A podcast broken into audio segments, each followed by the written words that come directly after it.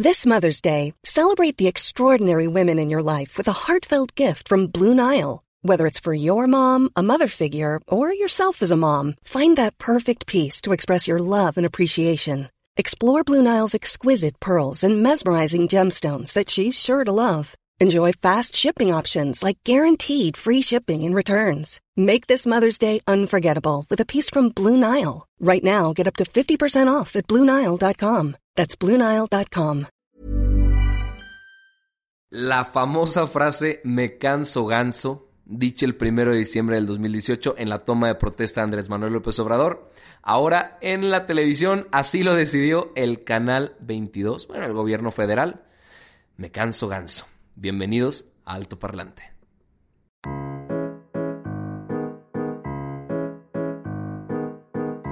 En tres años estará funcionando. Me canso ganso. Me canso ganso. Está funcionando. Me canso ganso. Está funcionando. Me canso ganso. Me canso ganso. Está funcionando. Me canso ganso. Me canso ganso. Está funcionando. Está funcionando, ganso.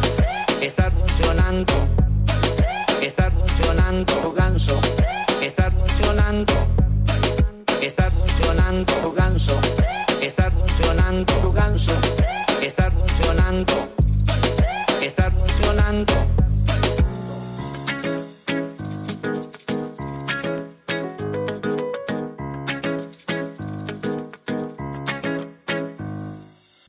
Amigos, excelente miércoles, mitad de semana. La información no descansa, ya lo he dicho muchas veces.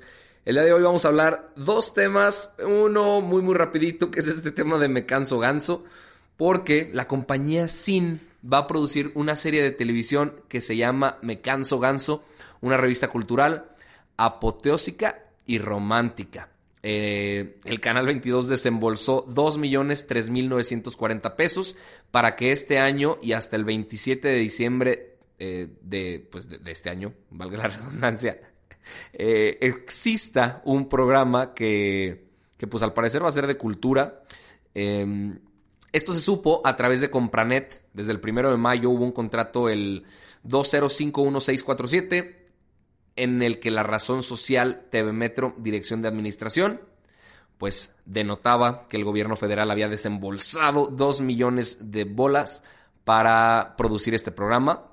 El nombre de la directora de administración es Alma María Elena Ramírez León y el contrato fue asignado por adjudicación directa y pues sin concurso. Jesús Ramírez, que es el vocero presidencial, aseguró que el gobierno no promovió la contratación de la productora. A ver qué tal les va con ese me canso ganso. La esposa, Ana Beatriz Müller, esposa de Andrés Manuel, ya hasta sacó también una rolita. Entonces están en los medios de comunicación estos bros. A ver qué pex, a ver qué pedo. Pero bueno, el tema importante de este episodio, que no había hablado de él, pero que es de suma importancia, es el de la reforma laboral. Porque o sea, e importa por dos temas. Uno, por lo que dice la reforma. Y dos, porque tuvo mucho que ver con el tratado que hay ahorita ahí en negociación, bueno, ya no tanto en negociación, más bien que, se acepte y se ratifique de entre Estados Unidos, Canadá y México, el, pues el, renovado Tratado de Libre Comercio, el, el TMEC. Ahí les va. La reforma laboral se aprobó en el Senado el lunes pasado, está relacionada con la justicia laboral y libertad sindical fue básicamente para fijar reglas claras, disminuir juicios individuales de conciliación, garantizar representatividad óptima en negociaciones colectivas. Esta reforma quizá a muchos no les pueda parecer importante, pero es lo que regula todas las relaciones entre alguien que contrata a alguien y alguien que trabaja para alguien.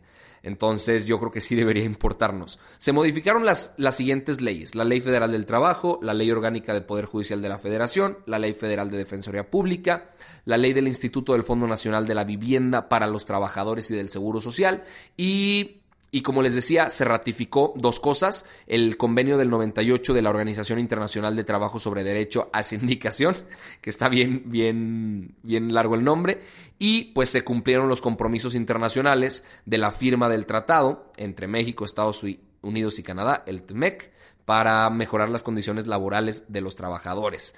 Hay datos aquí que yo encontré que son sumamente alarmantes y ahí les va uno que me dejó frío. México es el segundo país en Latinoamérica con más casos de trabajo infantil. Esto lo dijo la Comisión Económica para América Latina y el Caribe. Tenemos 2.217.648 niños y adolescentes trabajando. Es una cantidad absurda. Porque creo yo que hay un ciclo aquí muy marcado, y es un ciclo vicioso, de alguien que a su corta edad tiene que trabajar, entonces tuvo que dejar los estudios, tuvo que tener condiciones laborales pésimas, tuvo que entregarle todo el dinero a sus papás. Ese niño creció sin educación, creció trabajando, creció sin educación sexual también, tendrá hijos, seguramente. Sus hijos van a tener que salirse de la escuela para tener que trabajar, para llevar dinero a la casa. Esos niños van a crecer sin educación, van a tener otros hijos que van a tener que crecer sin educación y van a tener otros hijos que van a tener que crecer sin educación. Entonces ahí hay un ciclo que no nos lleva a cosas pues muy positivas en el país. Eh, tengo aquí ciertos puntos en esa reforma que, se votó con 120 votos a favor, cero en contra y dos abstenciones.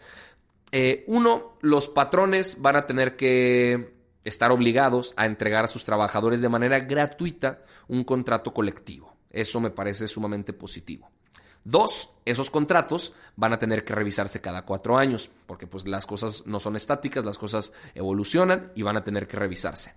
Los trabajadores y los patrones van a tener libertad de construir eh, sindicatos, federaciones, confederaciones, el número que ellos estimen convenientes para su empresa.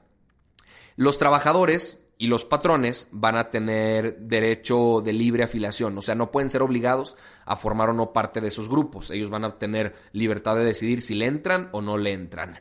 Para, para elegir a las directivas de estas, de estas agrupaciones, y esto es una de, de las cosas que se aplaudieron mucho, va a haber un voto que va a ser libre, directo, secreto y personal de todos los miembros y aparte se va a tener que definir un periodo de, la directiva. Esto lo dice el artículo 358, porque luego había sindicatos que se perpetuaban ahí en el poder, que alguien definía quién iba a ser el director y pues los trabajadores pues, se, se chingaban y no tenían nada que opinar.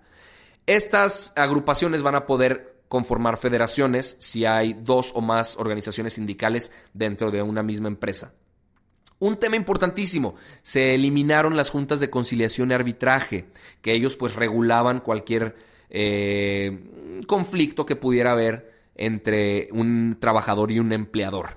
Pero se, se van a crear pues unas organizaciones, más bien un centro que se llama el Centro Federal de Conciliación y Registro Laboral, pero va a estar dividido por estados, van a ser organismos públicos descentralizados y cada estado va a tener su propia autonomía técnica y operativa. Esto se dijo en el capítulo 9 bis de esta reforma. Por último, un tema importantísimo, amigos. Se va a tener que obligar a las empresas a implementar un protocolo para prevenir la discriminación por razones de género y van a tener que atender los casos de violencia y acoso sexual. Qué importantísimo esto, qué importantísimo.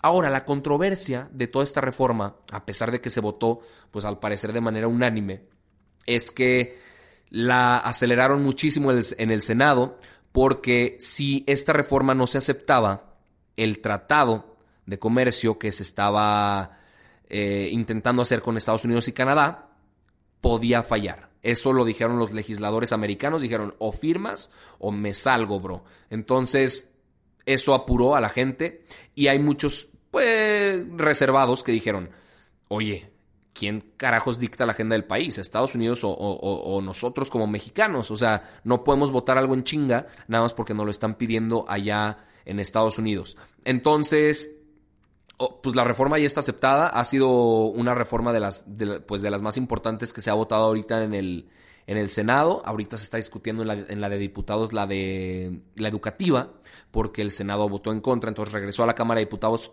para que se hagan modificaciones, eso se regresa al Senado para que se vuelva a votar. Y la verdad creo que fue un episodio cortititito, no sé ni cuánto llevo de tiempo aquí grabando, pero pues son menos de 10 minutos. La información que necesitas saber te la llevo hasta tu hogar. Mi nombre es Arturo Aramburu, podemos continuar la conversación por cualquier otra de mis redes sociales. Ya tengo Twitter, eso se los quería platicar, ya podemos también hablar por ahí. tuiteo la neta bastante chido, creo. He hecho algunos memes también. Y es Artu Parlante, me pueden buscar así. O Aramburu-Arturo, porque los otros ya estaban tomados. Pero bueno, les mando un abrazo fuertísimo y nos vemos mañana con más información. Este capítulo duró menos de 10 minutos, lo cual me enorgullece porque significa que sinteticé la información de manera increíble y espero les sirva y espero la compartan. Un abrazote. Normally being a little extra can be a bit much, but when it comes to healthcare, it pays to be extra. And United Healthcare makes it easy with Health Protector Guard fixed indemnity insurance plans. Underwritten by Golden Rule Insurance Company, they supplement your primary plan, helping you manage out of pocket costs without the usual requirements and restrictions like deductibles and enrollment periods. So when it comes to covering your medical bills, you can feel good about being a little extra. Visit uh1.com to find the Health Protector Guard plan for you.